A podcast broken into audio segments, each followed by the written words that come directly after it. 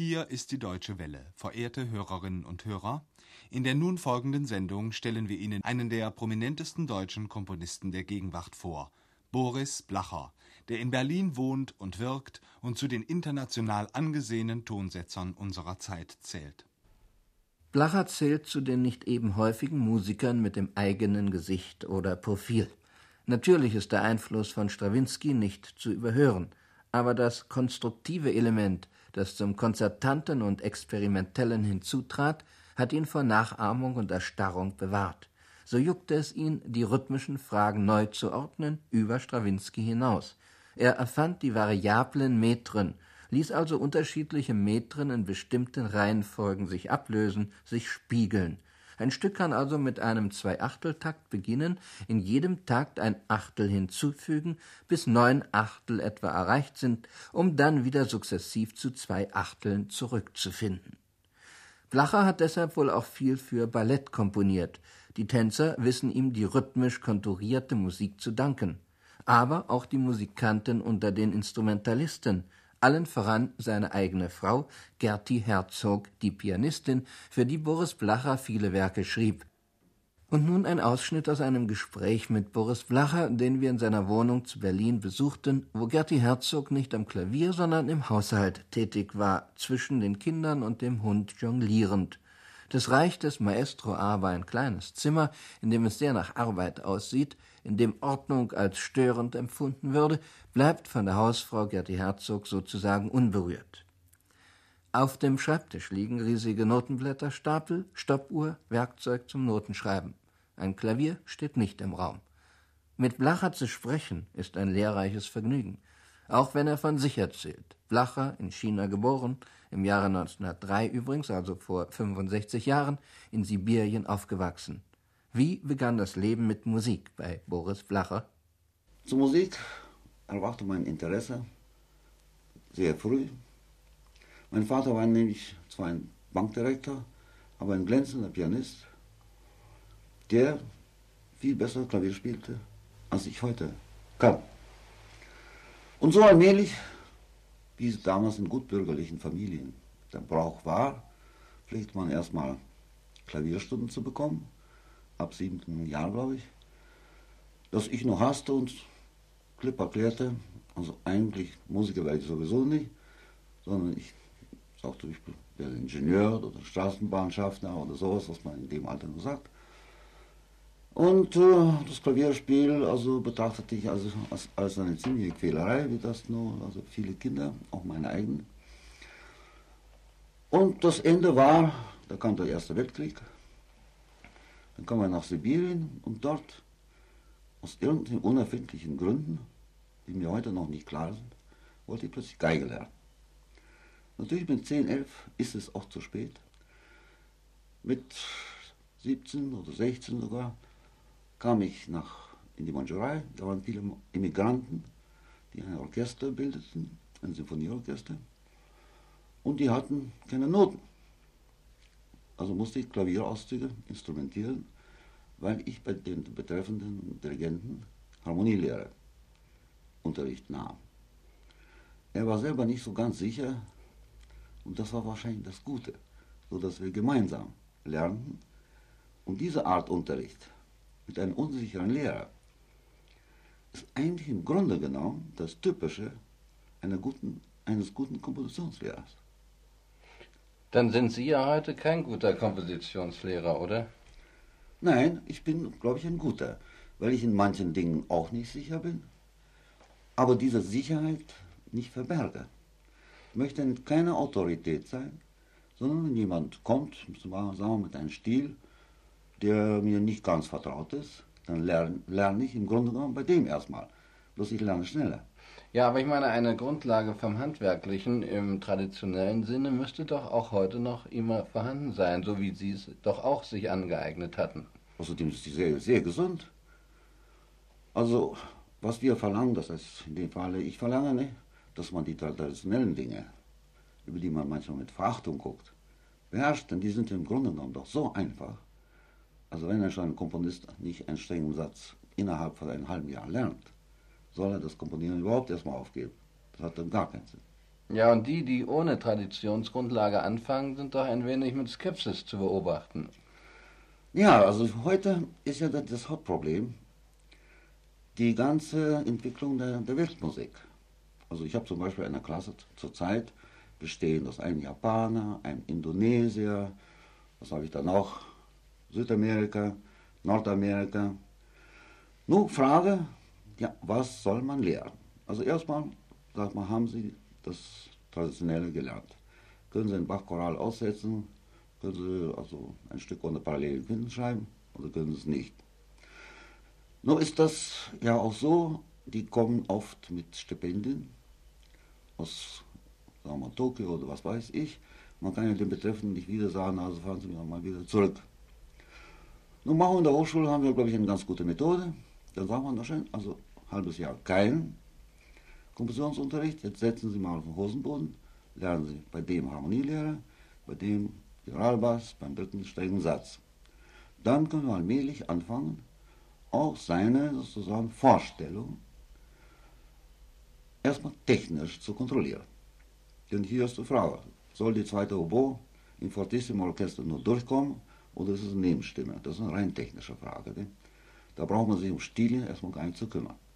Zweitens kommt aber die Frage, ja, wie soll diese Musik, die Weltmusik, die berühmte, nur aussehen?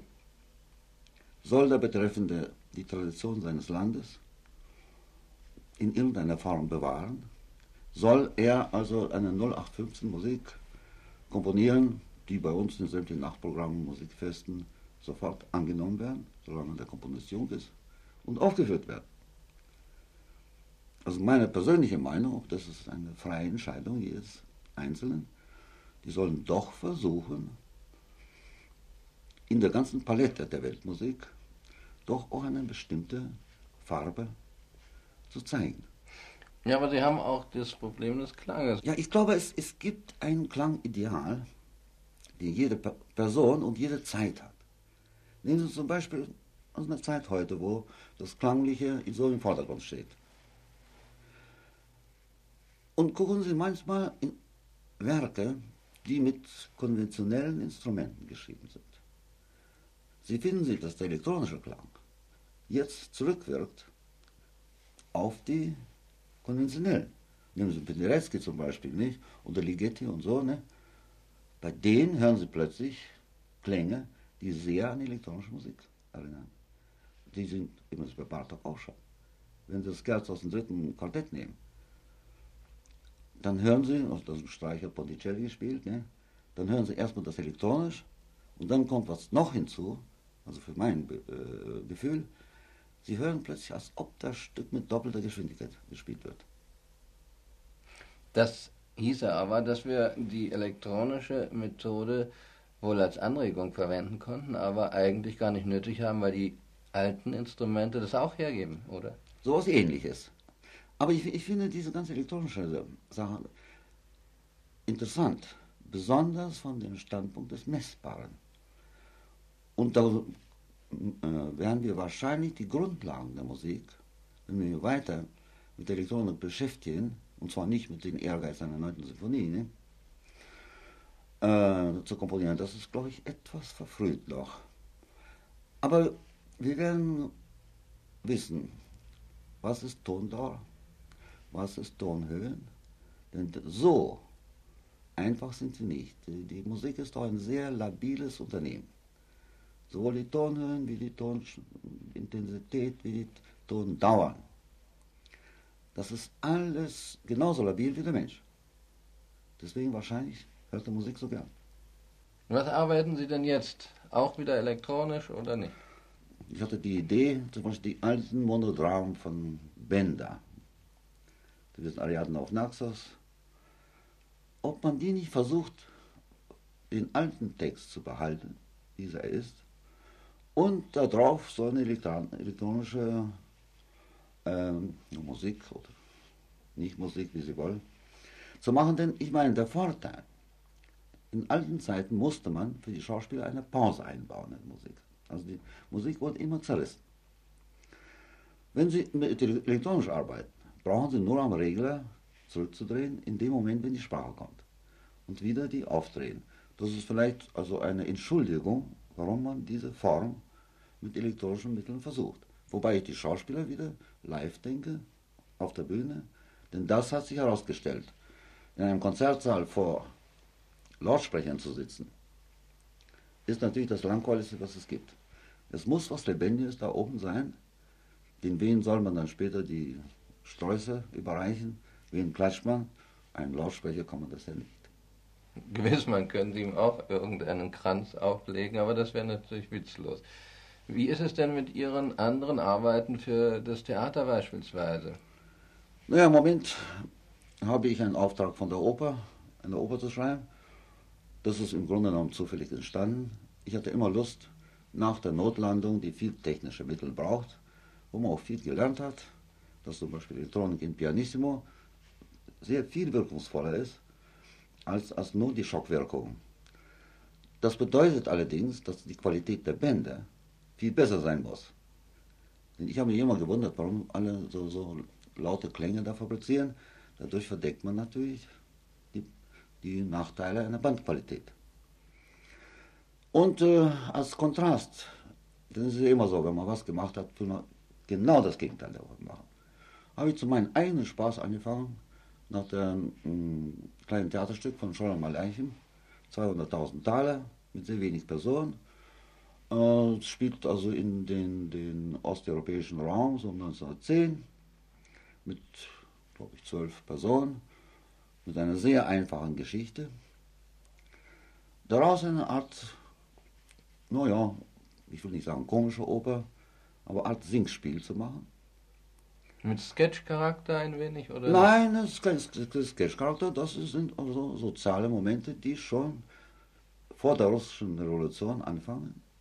Da ist auch die Idee des Israels drin. Dieser Anfang war allerdings vor dem israelischen Siegel. Ich meine, die, mein Anfang, das äh, zu komponieren. Und dann hatte ich eine Idee, warum soll man, Folklore ist doch heute unmodern. Jeder Mensch sagt Folklore, naja, so, so ein Bart. Da habe ich gedacht, Gott, soll ich nur studieren, die echten Gesänge aus der Gegend, oder soll ich mir sagen, gut, ich mache eine Fantasiefolklore, wie ich mir das einfach vorstelle. Und das hat mich gereizt, eigentlich das Stück zu machen. Dann musste ich, also weil ich in Berlin lebe, fragte ich dann an, ob dem Theater hier, nicht damit man nicht später den Vorwurf kriegt, dann warum haben sie uns übergangen, habe ich gefragt, du habe ich das Textbuch überreicht, das ist nur zusammengestrichen. Ne? Und die haben es noch angenommen. Und Wann wird es kommen? Das wird in den Festwochen 69 kommen. Und Sie haben lange keine Kammermusik gemacht. Oh doch, ich habe jetzt für die Philharmoniker, für ein, ein Quartett der Berliner Philharmoniker, eine Variation über einen divergierenden C-Moll, Dreiklang geschri geschrieben. Also doch ein Interesse für Harmonie? Nein, das ist einfach mehr oder weniger, also da alle Dreiklänge heute verpönt sind, also ein C-Moll-Dreiklang ist doch heute also nicht mal in der Unterhaltungsmusik mehr möglich. Da wollen wir ihn richtig versuchen auszunutzen. Das ist also eine Ihrer ironischen Arbeiten mehr. Das ist gar keine ironische Arbeit. Ich glaube, das ist sogar eine ernst, ernst gemeinte Arbeit. Warum soll man nicht alle Mittel, die möglich sind, einsetzen? Die Deutsche Welle beendete ihr Porträt des Berliner Komponisten Boris Blacher.